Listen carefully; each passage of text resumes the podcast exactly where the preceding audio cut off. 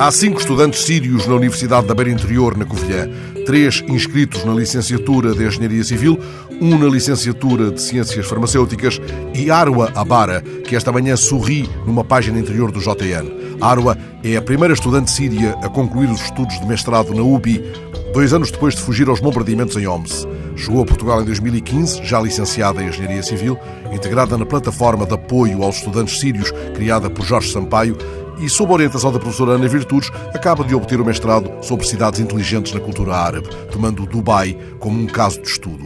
Entrevistada pela repórter Célia Domingues, do JN, ela explica que o curso lhe dá ferramentas para participar na reconstrução de tudo aquilo que a guerra destruiu no seu país. Ela e os colegas sírios do curso de Engenharia Civil da UBI sentem que são necessários e querem regressar à Síria assim que possam, também porque não existem lá pessoas qualificadas. Arwa fala brevemente dos dias em que percebeu que tinha de fugir de Homs. Lembro-me de ir para a universidade, conta ela à repórter do JN, e de não poder sair durante nove horas porque estavam a cair bombas. A repórter quer saber como enfrentou o inverno rigoroso da Serra da Estrela, na Covilhã. Foi o que menos lhe custou, responde Arwa. O clima é parecido com o da minha cidade. Invernos semelhantes, os de Holmes e os da Serra, a Serra que, como Aquilino Ribeiro descreveu, é uma personalidade, descobre-se à distância de 30 léguas, caminha-se para ela e fica sempre a mesma, altiva, remota, coberta com um manto real.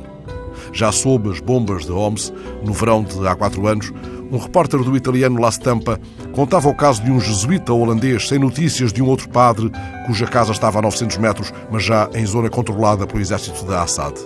Durante 15 meses estiveram sem abastecimentos e sobreviveram com as provisões guardadas nos sótãos, dizia nesse verão o jesuíta holandês ao repórter italiano. Preocupa-nos sobretudo o inverno que se aproxima. Todos sofremos com o frio, a falta de água, de gás, de combustível. Falta lenha, as casas onde vivemos não são refúgio contra o frio, porque todas as portas e janelas desapareceram. Arwa ainda estava em Homs nesse verão, mas esta manhã se consultou, como eu, um sítio eletrónico sobre o estado do tempo. Terá ficado a saber que o céu estava limpo em Homs, às 7 da manhã de Lisboa, 8 em Homs.